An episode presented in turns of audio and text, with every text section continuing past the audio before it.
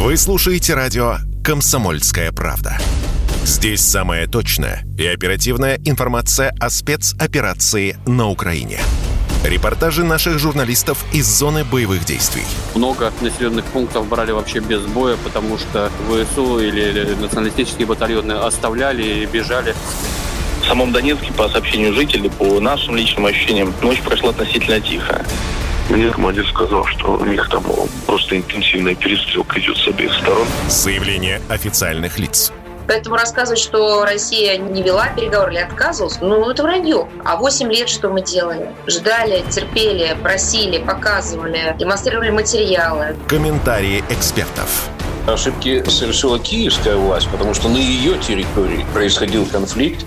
Срочные новости о ситуации вокруг Украины слушайте 24 часа в сутки на радио «Комсомольская правда». Никаких фейков, только проверенная информация.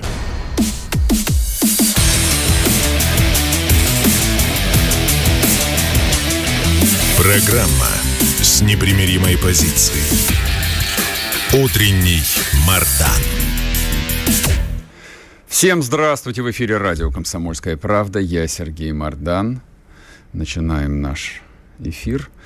А, напоминаю, что трансляция помимо радио «Комсомольская правда» идет на Ютубе, Ютуб-канал Мардан 2.0. Соответственно, не забывайте подписываться, не забывайте нажимать ту самую пресловутую кнопку «Нравится». Идет трансляция в Телеграм-канале Мардан. Ну и чтобы, и чтобы, и чтобы не откладывать на потом. В Телеграм-канале сегодня снова демократия. Запущен социологический опрос – Вчера вечером на лентах появилась э, довольно странная новость, э, никем не прокомментированная, не прокомментированная, никем не разъясненная. Вот, все гадали. Ну, точнее, большинство не заметило, потому что а, не является никаким секретом, что средства массовой информации на выходные в основном тоже уходят в спячку, ну, процентов на 80, на 90. Даже телеграм-каналы выходные практически перестали активно работать, потому что люди раздражаются и отписываются, когда в субботу-воскресенье им валится, валится, валится поток бессмысленных, на самом деле, в массе своих новостей. Но вот эта новость не бессмысленна. Итак, Государственная Дума Российской Федерации заявила о необходимости провести 15 июля внеочередное пленарное заседание для решения, дальше в кавычках, вопросов, требующих неотложного решения. Вас ничего не насторожило, а меня насторожило. Меня это насторожило еще три дня назад, когда Путин э, встречался с главами парламентских э, партий. Почему сейчас? Зачем? В чем необходимость? Ну, так вот, ну, соизмерите, в чем необходимость встречи президента, верховного главнокомандующего с главами парламентских партий сейчас. Что от них зависит, зачем они нужны? Сегодня состоится, насколько я понимаю, там есть такая специальная структура в Государственной Думе, которая принимает решение по внеочередному пленарному заседанию запланировано на 15 число. Что это будет за решение? Посмотрим. Придется ждать 15 -го. Ну а мы пока что имеем возможность порассуждать. Итак, заходите в телеграм-канал Мардан и голосуйте. Три варианта ответа. Что, что же это будут за решения Государственной Думы? Первое официальное объявление войны. А, к слову, а, сразу отвечаю на вопрос, нужна ли для этого Государственная Дума, обязательно, обязательно. А военное положение вводится, и, собственно, война, война объявляется а, федеральным законом. А для того, чтобы принять федеральный закон, нужна Государственная Дума. Второй вариант.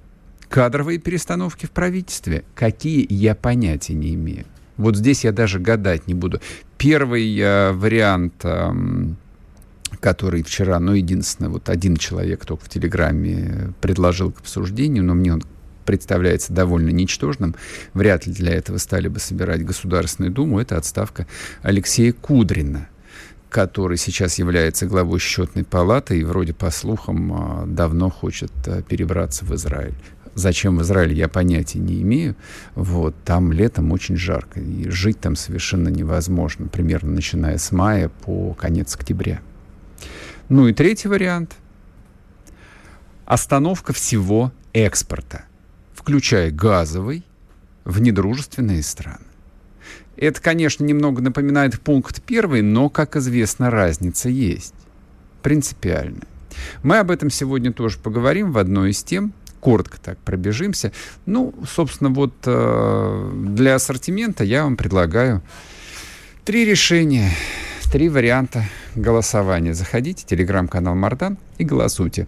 А еще одну не очень такую заметную, не очень громкую тему я хотел бы в начале нашего эфира проговорить. Но меня переполняло просто. А, как вы знаете, друзья мои, я к спорту, мягко говоря, отношусь равнодушно. Это если мягко говорить. А, но в субботу состоялся финальный матч чемпионата России по футболу. И, как говорят, вот этот финальный, очень важный матч выиграл питерский «Зенит». И выиграл он его у московского «Спартака». Это, наверное, очень важно. А я думаю, что очень многие люди, так сказать, э, радовались, некоторые переживали, ну, соответственно, питерские радовались, московские спартаковцы переживали. А я про другое хотел поговорить. Ну, во-первых, а, Российская футбольная лига, руководство ее по-прежнему вызывает а, какое-то неисчислимое количество вопросов.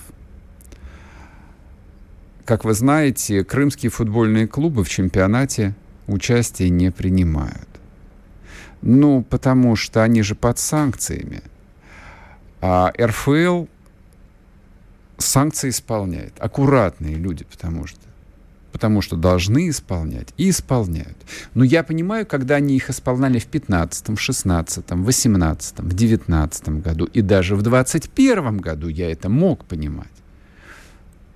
Но каким образом РФЛ продолжает исполнять санкции в 2022 году, причем давая комментарий развернутый. То есть не то, чтобы они отмораживаются и просто молчат. Вот им задают вопрос, дорогие друзья, а почему вы не допускаете к участию в чемпионате России крымские футбольные клубы? Они так, извините, связь оборвалась, мы не можем ответить. Нет, что вы, они отвечают. А потому что санкции, а потому что мы не можем быть. Вы что, в своем уме, дорогие мои? Дорогой мой РФЛ, вы вообще зачем на свете существуете? А вот а, не сегодня-завтра, я в этом абсолютно убежден, возродится а, донецкий клуб а, «Шахтер», легендарный. Не те ублюдки, которые перебрались играть а, во Львов, а настоящий клуб «Шахтер». Он точно появится – вы его тоже в чемпионат России не включите, потому что он тоже будет по санкциями?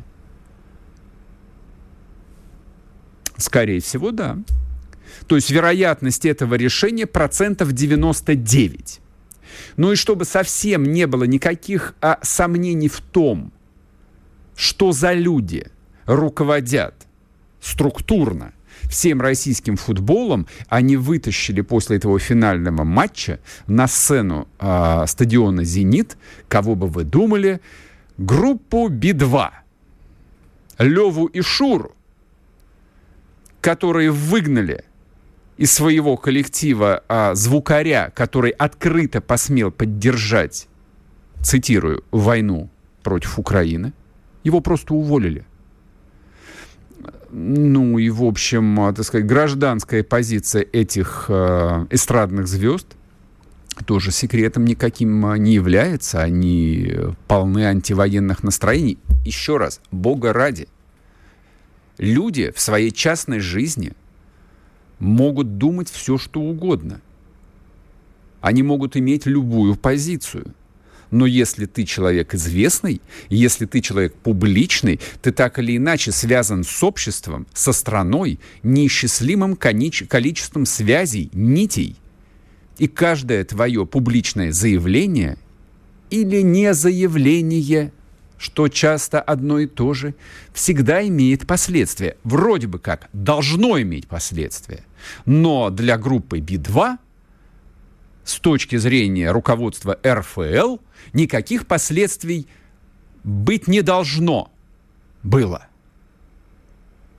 Ну, а почему нет? Они же звезды, они же известны, их же любят, они авторы там великих хитов, типа «Большие города», прозвучавшего «Братья 2». Кто-то ведь принял решение о том, чтобы этих персонажей вывести на стадион «Зенит». Ведь кто-то конкретно принял решение. То есть кому-то принесли сценарий, он его прочитал, обсудил, спросил, какой гонорар, а гонорар там не маленький, и подписал. Вот что это за человек? Это конкретная фамилия, это конкретный чиновник принял решение. Самое время задать ему вопросы, а исходя из чего он принимал это решение – а не возникло ли у него некоторого количества вопросов, а стоит ли этих людей, стоит ли этот коллектив пригласить для исполнения пары песенок на стадион после окончания чемпионата России? А может быть, даже не нужно с этим человеком или с этими людьми а, беседы вести и разговаривать. Может быть, просто выставить его на мороз, просто сказать спасибо, до свидания – порвать его трудовую книжку и бросить ему в рожу. Я не знаю, случится ли это, но, по крайней мере, питерские болельщики свое отношение а, значит, к этим волосатым двум борцам за мир а, выразили. Я не могу в эфире поставить эту запись, там очень много мата. Самое мягкое, что они услышали, то, что ревели трибуны, твари пошли вон, твари пошли вон. Вот что думают добрые русские люди по поводу антивоенных демаршей некоторых российских звезд. Вот я бы вот это вот «твари пошли вон» сказал бы людям в РФЛ, которые подписали с ним контракт. Есть ли другие варианты? У меня других вариантов нет. Они именно это должны услышать. sportkp.ru О спорте, как о жизни.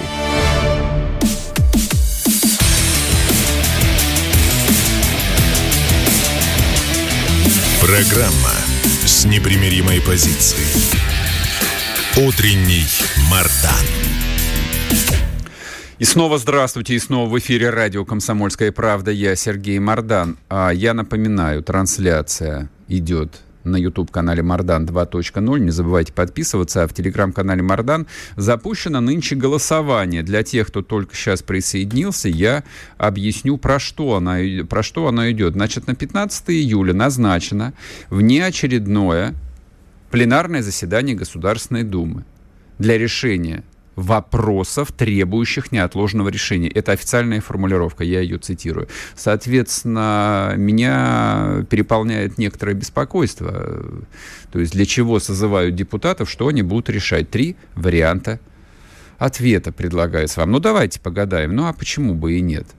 Может быть, наконец, решат объявить официально войну. Для этого нужно принять федеральный закон. Может быть, нужно перетрясти правительства Российской Федерации. Не хотелось бы, но вполне может быть. А третье решение, которое я бы тоже всеми вот фибрами души поддержал бы, приостановка всего экспорта, включая газовый, в недружественные страны. А сейчас мы переходим к теме, а, почему все три решения мне представляются вероятными, потому что мы перешли на новый уровень эскалации конфликта. То есть то, что американцы поставляют «Хаймерсы», ну, это мы уже понимаем. Нет, это не из области операции «Мокрый сахар». Это из области того, что заявлено о предоставлении украинским вооруженным формированиям ракет а, большой дальности. В первой партии там были а, ракеты с дальностью до 70 километров. Это, в общем, аналог а, отечественного урагана. Ну, а вообще «Хаймерс» может бить до 300 40 километров, если я не ошибаюсь. Ну и, собственно, последствия этого для всего хода операции мы сейчас обсудим с Константином Сивковым, заместителем президента Российской Академии ракетных и артиллерийских наук. Константин Валентинович, здрасте. Здравствуйте. С вашей точки зрения, поставка все новых и новых «Хаймерсов» и, соответственно, вот результаты их работ, которые, ну, не являются секретом для активной нашей аудитории в последнюю неделю-полторы. Что вы думаете по этому поводу? Насколько велика угроза нашим силам, насколько придется менять э, тактику действий и так далее, и так далее? Ну, войскам такая угроза будет невелика, потому что ракетный комплекс «Атакмс» – это рядовая оперативно-тактическая ракета с дальностью боя 340 километров, как вы правильно заметили. У нее достаточно большое рассеивание, и, в принципе, решить задачу парирования таких угроз для, для, с точки зрения обеспечения безопасности войск наших проблем больших не заставляет. Если, конечно, эти хаймерсы не будут поставлены в массовом порядке, речь идет о сотне, полутора вот таких пусковых установок, тогда, конечно, такие вещи тоже будут проблематичны. Мы спокойно справляемся с ракетами .У, и с этими тоже справимся с точки зрения ПВО. А вот то, что они сейчас будут представлять угрозу, собственно, самой территории России, это факт. То есть теперь они будут иметь возможность наносить удары по э, нашим городам уже в глубине территории России, и они могут наносить удары по военным объектам, имеющим большое военное значение в глубине на территории России, в том числе по складам оружия, топлива, боеприпасов. Они могут теперь наносить удары по атомной электростанции на нашей территории. Вот. Это особенно опасная вещь. Ударом может подвергнуться и мост, Крымский мост, тоже это существует такая вероятность, э, пусть даже не с первой ракеты, там будет организован залп угу. для того, чтобы поразить этот мост. Но так или иначе это может быть сделано. А, поз- иметь... Позвольте, я вас перебью. А, вот с точки зрения возможности удара по Крымскому мосту, ну вот Киев же он мыслит в категориях пиара по-прежнему, а, но они могли же и точками У нанести массированный удар. Что мешало? Точками У они нести удар такой не могли, потому что точка У просто туда не достает. Ах, вот оно что. А тут достанет. Вот. Но надо иметь в виду, что, конечно, с точкой У было бы, если бы они доставали, было бы нанести удар предпочтительный, потому что mm-hmm. точка очень действительно высокоточное оружие, потому называется она точка. У нее средненькое датическое рассеяние 10 метров, поэтому попасть в, мозг даже одной ракетой можно было.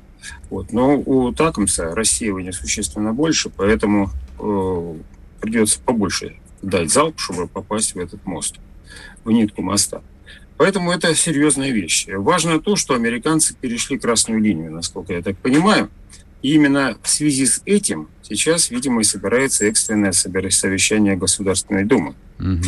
И там будет приниматься решение уже о переходе нами соответствующих красных линий, которые американцы уже попрали, то есть перешли. Какими это могут быть решения? Вот вы отметили несколько вещей, это я скажу, с вами соглашусь, то есть это прекращение снабжения газом Европы, вот экспортные поставки и нефти в том числе, вот. Я думаю, что там еще будет приниматься решение, но это уже не Госдума, а решение президента, как Верховного главнокомандующего. Возможно, нанесение ударов уже вот действительно вот по центрам принятия решений, то есть по, центрам, по политическим центрам.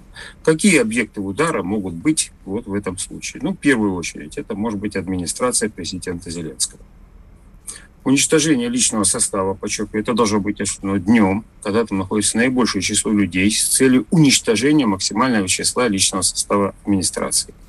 Это практически парализует работу президента Зеленского как президента. Понятно, что если нет администрации, то просто осуществлять политическое управление будет невозможно. Второе – это удар по Генеральному штабу и Министерству обороны. С таким же эффектом, только по части так сказать, управления, стратегического управления войсками, в том числе и вопросов снабжения. Это удары по, э, более решительные удары по э, системе э, коммуникации. В частности, удары могут быть нанесены нашей, с нашей стороны уже не только по, по, по тяговым подстанциям, поскольку, ну, хоть маловато тепловозов, но они есть. И эти тепловозы могли бы заменить электровозы. Вот то удары по значит, э, депо, где находятся эти тепловозы, по э, системе э, значит, управления движением на станциях, вот, парализует в любом случае э, железнодорожное движение, и восстановить его будет невозможно. Приемлемый исход. Значит, я полагаю, может пойти речь об ударах уже более основательных по значит, центрам военно-промышленного комплекса Украины, которые пока еще серьезным ударом не подвергался, поскольку восстановление техники, значит, э, даже авиационной техники идет успешно. Это вот как минимум вот эти вот, э, да. Дальше, естественно, будут наноситься удары по зданиям СБУ, МВД на территории Киева. Вот примерно такой спектр воздействия будет, возможно, выбран в качестве объекта удара. Вот. Я не исключаю, что, возможно, объектами удара станут в этом случае и, э, так сказать, объекты информационной среды Киева. В первую очередь это телевизионные станции различного рода, с тем, чтобы парализовать информационную войну против России со стороны киевских властей. Поэтому вот я думаю, вот такой спектр воздействия будет введен в действие. Э, если будет заблокировано снабжение Украины, э, не Украины, прошу прощения, Запада газом, то это будет очень серьезным ударом по Западу. Вот, и это заставит европейцев хорошо задуматься. Вы думаете, только остановка газового транзита, а может ли быть принято решение вообще о полной остановке торговли? Ну, вот именно торговли с недружественными странами, включая вообще весь сырьевой экспорт? Не исключено. Я не исключаю, что такое тоже может быть принято, потому что вот этот шаг, это они действительно перешли очень серьезную красную линию, вот, и это идет на, будет направление эскалации военного конфликта. Это как раз свидетельствует о том, что Запад понимает, что ВСУ проиграла войну эту, проигрывает эту войну как минимум. Вот, и пытается вот создать условия для того, чтобы в России возникла революционная ситуация.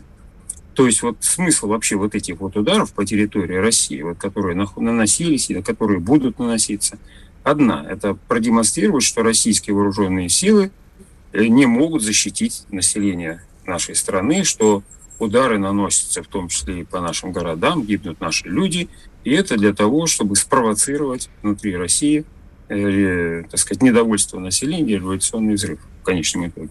Потому что вообще э, надо заметить, что весь смысл вот этой операции, весь смысл вот этой операции, которая начата Западом в 2014 году, вот, э, в конечном итоге, особенно вот нагнетание напряженности, начиная с 2021 года, вот, которая шла вокруг Украины, был смысл весь, смысл этого дела был, сводился к одному – добиться, добиться того, чтобы э, в России возник революционный взрыв. Понятно совершенно, что взять под контроль Россию посредством танковых атак они не могут, Россия ядерная держава.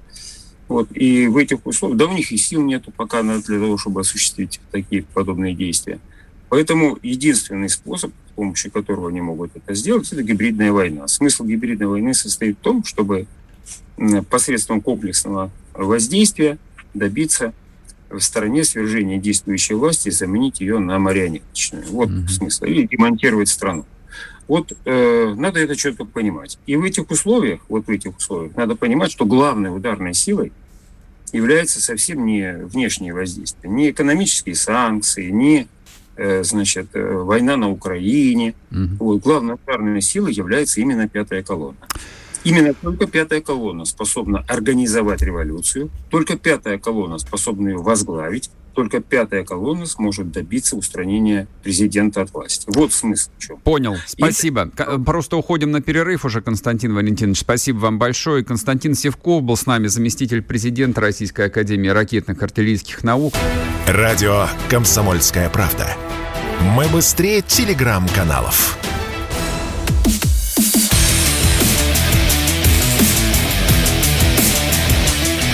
Программа с непримиримой позицией. Утренний Мардан.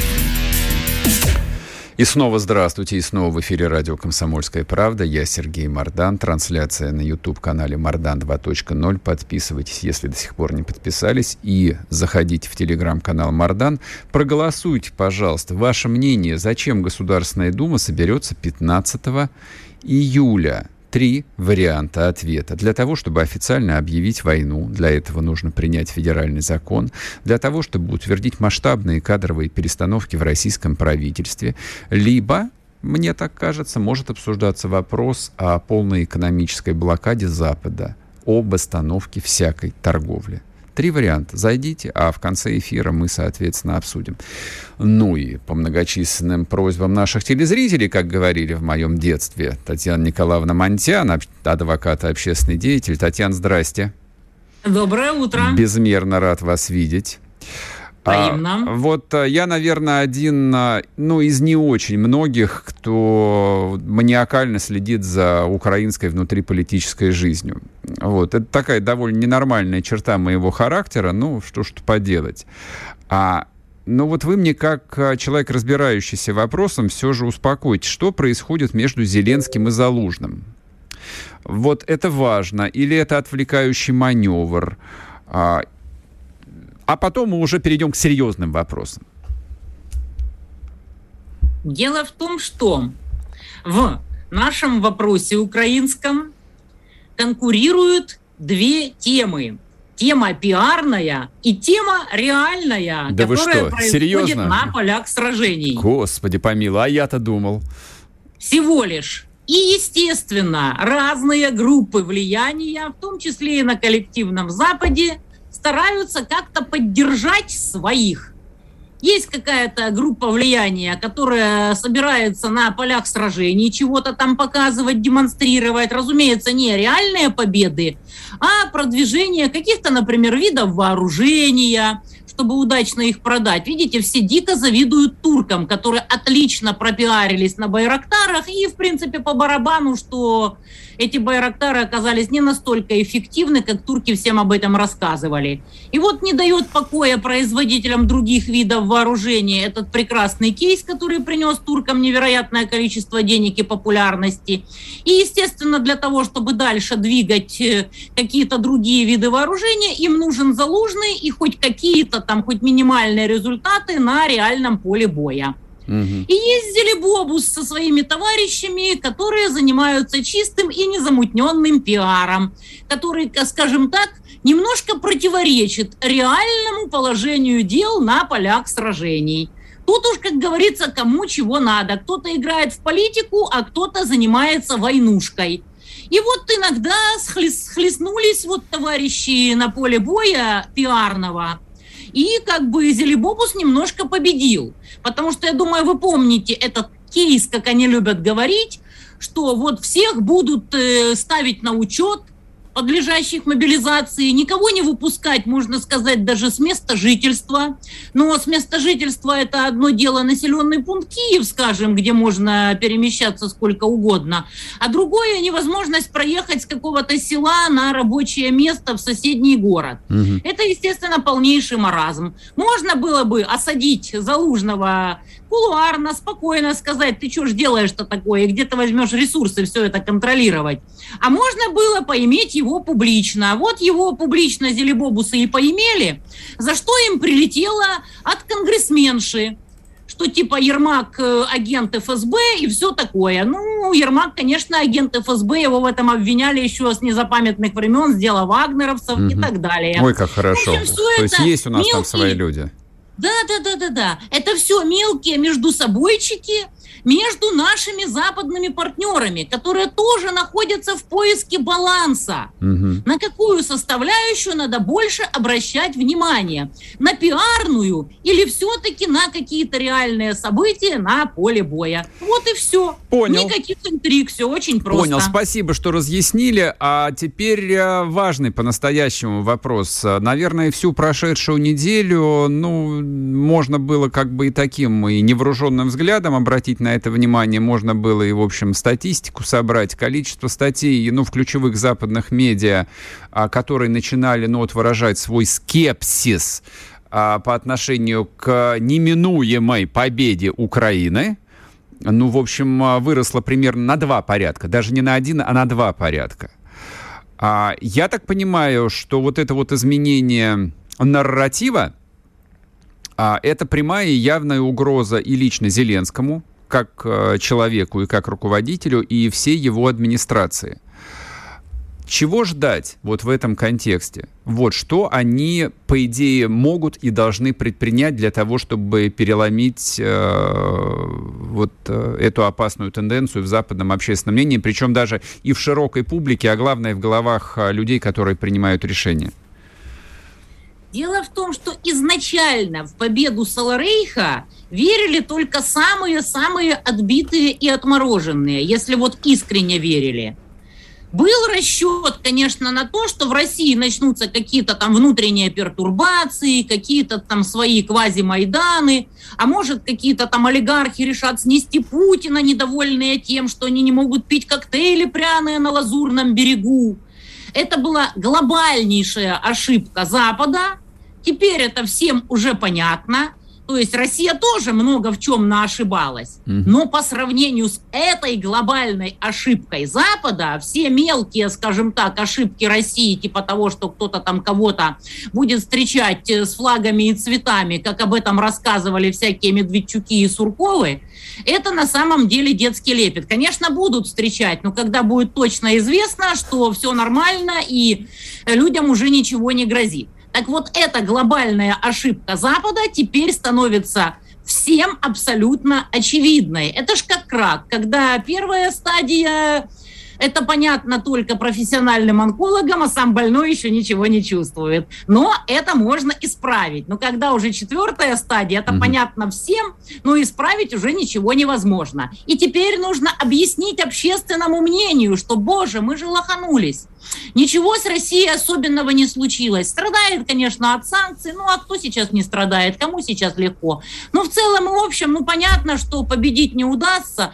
И надо как-то вот теперь с этим жить. И вот потихонечку начинается разъяснение, что вот, вот мы хотели как лучше, а получилось как всегда. Оказывается, Россия по заявлению Путина на войну-то еще толком не являлась и ничего еще не случилось. И вот пытались вот э, мелкими силами как-то вот поделить шкуру неубитого Саларейха. А теперь вот, наверное, начнется война всерьез там. Рассказывают, что вот Северный поток останавливается на профилактический ремонт. А ремонтировать, как известно, можно и быстро, и долго, и как получится, и как угодно. А там же санкции, контрсанкции. И людям надо объяснять. И уже рассказывают, что вот в немецких городах будут э, зимой специальные пункты обогрева, где люди, у которых нет денег на отопление, смогут хотя бы ночь в тепле провести в порядке живой очереди, чтобы вот не каждую ночь замерзать, ну и так далее и тому подобное. Уже в Америке появился какой-то там аналог прожектора Перес Хилтон, где стебутся над ценами на бензин. Уже постоянно троллят Байдена с его деменцией уже открыто прямо. Уже Пелоси отдыхает где-то там на курорте вместо того, чтобы готовиться к выборам, потому что прекрасно понимает, что выборы они проиграют, и нет смысла упираться, и люди уже с этим смирились. И масса таких факторов и примеров, которые в целом складываются в общую картину. Запад понял, что ловить уже нечего, никакой победы Саларейха не может быть даже гипотетически, и надо потихонечку отползать. Вот и все. Вот и вся причина, почему изменилась тональность всех этих брехунцов, угу. как говорилось когда-то в Советском Союзе в журнале «Перец». А что будут а, брехунцы-то делать? Ну, ну, ну потихоньку ну, менять повесточку. А, а что им делать-то, не, собственно не, говоря? Татьяна, я сейчас не про европейцев говорю. Там, они, а, вот за них я не беспокоюсь. Они люди умные, прожженные. Там, а, изменить нарратив это на счет раз. Там, мы даже еще причесаться не успеем, а уже в газетах будут а, рассказывать о преступлениях а, украинской армии. Тем более, что уже вон вчера там очень странно какой-то, не знаю, читали вы или нет, по-моему, Ньюсуик был большой репортаж, а, разговор с американским наемником. Вот, но мы об этом чуть позже как-нибудь поговорим. А, меня интересует вот какой аспект. А, Зеленский, вот при всем, скажем так, сложном к нему отношении, ну таки проявил себя человеком с отбитой головой. И, в общем, вариантов отползти у него никаких нет, в отличие, допустим, от того же Шольца. То есть ему в любом случае придется колотиться до конца, пока он не повиснет на фонаре на Крещатике или где-нибудь в другом месте, ледоруб ему на бошку не опустится. Чего ждать от Зеленского? Начните, а потом после минутного перерыва тогда сможете продолжить мысль. В принципе, Зелебобусу изначально не на что было рассчитывать. Он, когда сел за баранку этого пылесоса, он прекрасно знал, что это дорога в один конец. На что он рассчитывал, понять сложно. Ну, у наркоманов, как говорится, свое восприятие реальности. Угу. Никто никуда, естественно, соскочить ему уже не даст. Мы все прекрасно видели, что в Киеве с ним ходит почетный караул из британских представителей спецназа. Так что угу. при всем пламенном желании Зелебобусу придется, конечно же, идти до конца. Татьяна, а то, пере... я, пишут... я вас прерву. Сейчас на одну минутку уйдем на новости, вернемся и сможете продолжить. Татьяна Монтян с нами, не уходите. Радио «Комсомольская правда». Мы быстрее телеграм-каналов.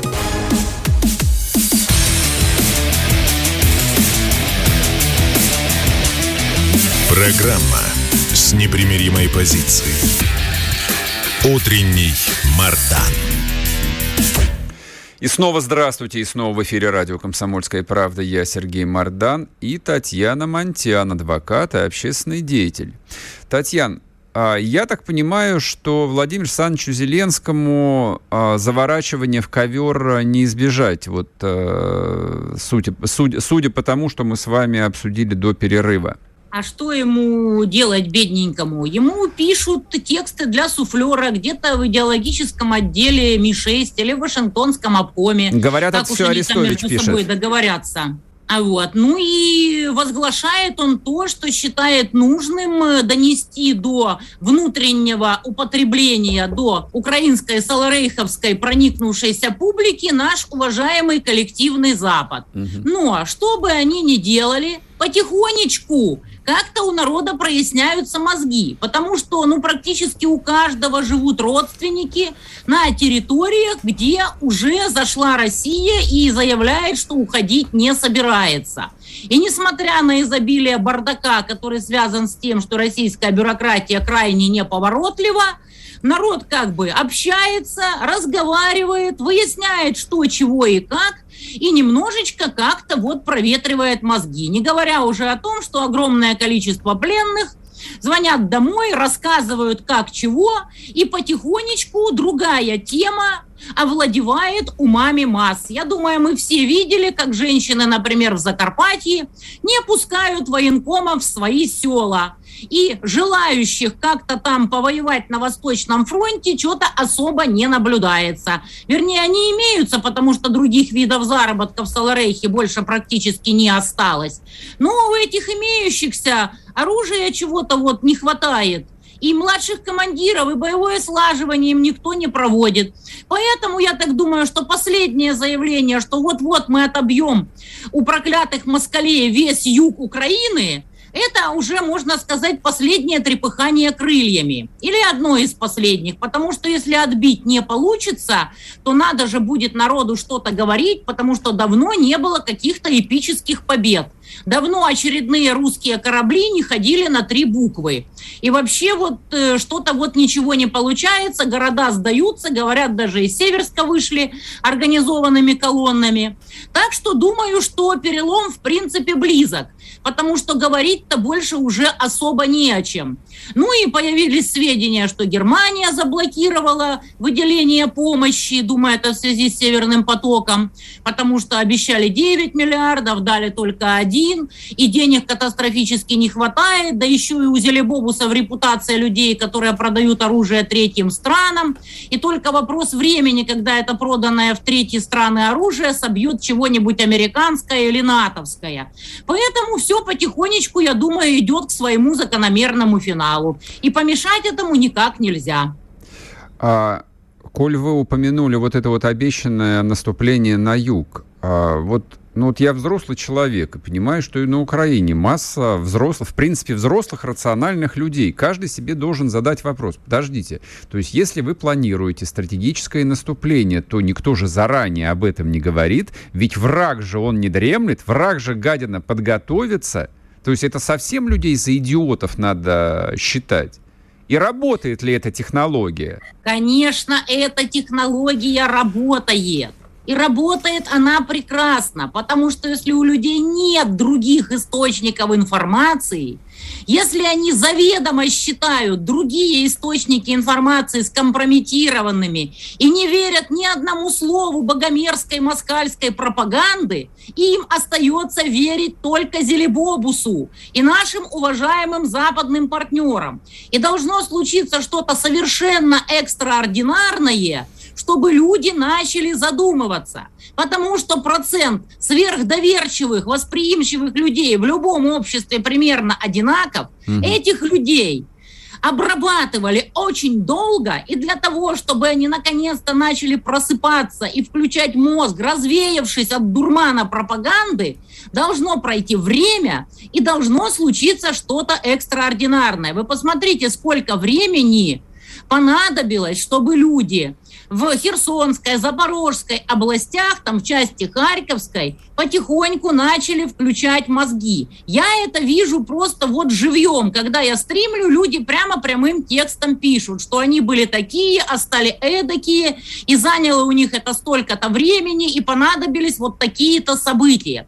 Все это не быстро, потому что мы имеем дело с высочайшими профессионалами по одурманиванию, которым Геббельс аплодирует стоя из ада. Эти люди тренировались на широких народных массах еще со, с незапамятных просто времен. Вот не зря же вот радио «Тысячи холмов» в Руанде так прекрасно работало. И сейчас руандийцы ничего живут, так вот 20 с чем-то лет прошло, и хуту-стутси по-прежнему живут, несмотря на весь тот ужас, кошмар и резню, которые им устроили уважаемые западные партнеры. Примерно то же самое будет и у нас, и я очень надеюсь, что гораздо быстрее, чем кажется этим негодяям. А последний вопрос, у нас мало времени остается. Заявление Резниченко о том, что они поставят под ружье миллион человек. Ну, то есть, э, вот-вот уже. То, я, вот уточню здесь на самом деле, то ли миллион они уже поставили, то ли еще поставят. Это вот а, его интервью Wall Street Journal, что дайте нам скорее еще больше всяких пушек, танков и прочего, и прочего, для того, чтобы у нас был бронированный кулак. У меня а ш, ш, шерсть дыбом стала от этого, вот как Резниченко ага. сказал про бронированный кулак-то. Угу. А это болтовня на внешнюю повесточку. Это выклянчивание хоть какого-то оружия. Да, гипотетически, я уже говорила, есть достаточное количество людей, которые как бы вот записались повоевать. Потому что, повторюсь, других видов заработка в Саларейхе особо и не осталось. Но для того, чтобы эти записавшиеся повоевать люди представляли из себя хоть какие-то боевые единицы, это же очевидно очевидно, что этим людям необходимо выдать какие-то каски, броники, там связь, э, там квадрокоптеры, еще там что-то, провести им боевое слаживание и предоставить им младших командиров, которые будут им давать команды, куда бежать, куда стрелять и что делать. Ничего подобного особо не наблюдается, потому что уже идет сколько времени боевые действия, и те, кто умел, хотел, собирался воевать, уже все давно на Восточном фронте. А совершенно необученных людей, сколько ты их не мобилизуй, ну что ты с ними сделаешь? Практически ничего. Да, есть среди них какая-то часть, которая легко обучаемая, которых можно куда-то бросить в бой. Но мы все видели невероятное количество записей всех этих теробороновцев, которых отловили, отправили на Восточный фронт, что у них ничего нет, ни броников, ни связи, ни вменяемых командиров, которые их постоянно бросают, кидают. И вот такая ситуация, в принципе, и будет сохраняться, потому что неоткуда с нуля найти людей, которые смогут оказывать хоть какое-то эффективное сопротивление. Не говоря уже о том, чтобы идти куда-то там в нападение. Да, конечно, есть какое-то количество оружия, которое поставили уважаемые западные партнеры. И, к сожалению, оттуда очень мощно продолжает прилетать по всей Донецкой агломерации. Но одно дело, когда прилетает артиллерия и убивает детишек, а совсем другое, когда наступает пехота и медленно, но верно перемалывает и захватывает территории. Поэтому вся эта болтовня рассчитана исключительно на уважаемых западных партнеров в стиле «дайте нам еще побольше и всего, угу. а мы это все продадим третьим странам, потому что конец неизбежен, а нам надо немножко подзаработать, при возможности все это сохранить и спетлять с награбленным куда-нибудь к вам на коллективный Запад. А там хоть трава не расти. Вот и все объяснение. Последний вопрос, у нас полтора минуты. Как думаете, а дадут еще они этого оружия или нет? То есть вот какая там внутренняя установка, внутренняя логика у американцев сейчас? а это то, с чего мы начинали что там у ребят из военно-промышленного комплекса mm-hmm. с задумками насчет пиара а как попиарились с Байрактаром. Mm-hmm. Если они захотят попиарить какое-то там оружие, можно сказать, на мировом рынке, они, возможно, чего-то дадут. Потому что мы все понимаем, что для коллективного Запада все эти боевые действия на территории несчастной, растерзанной гражданской войной Украины – это прежде всего возможность заработать денежек, а для того, чтобы их заработать, необходимо показать какие-то там боевые успехи какого-то там оружия чтобы потом продавать его по всему миру. Вот, собственно говоря, это, можно сказать, шоу-рум. Огромный кровавый шоу-рум, для западного военно-промышленного комплекса. И что они решат показать mm-hmm. в этом шоу-руме, мы увидим в самое ближайшее время. Никаких целей у коллективного Запада иных уже, я думаю, не осталось. После того, как они убедились, что Россия не развалится, ничего с ней не случится, олигархи не побегут с ружьями на перевес свергать Путина и так далее. Выступают еще всякие престарелые дурачки типа Леха Валенсы, которые начинают рассказывать про то, что от России должно остаться угу. 50 миллионов, ее надо расчленить и так далее. Ну, что поделаешь со старичками-дурачками? Да, да, старость не радость. Нужны, чтобы молоть языком вот такую Понял. вот чушь. Но на самом деле все серьезные люди уже давно поняли, что Запад промахнулся, вот бывает такое. Тань, спаси, спасибо, спасибо большое. Уходим на новости. Татьяна Монтян была с нами, адвокат и общественный деятель. Если тебя спросят, что слушаешь, ответь уверенно. Радио «Комсомольская правда». Ведь Радио КП – это самая топовая информация о потребительском рынке, инвестициях и экономических трендах.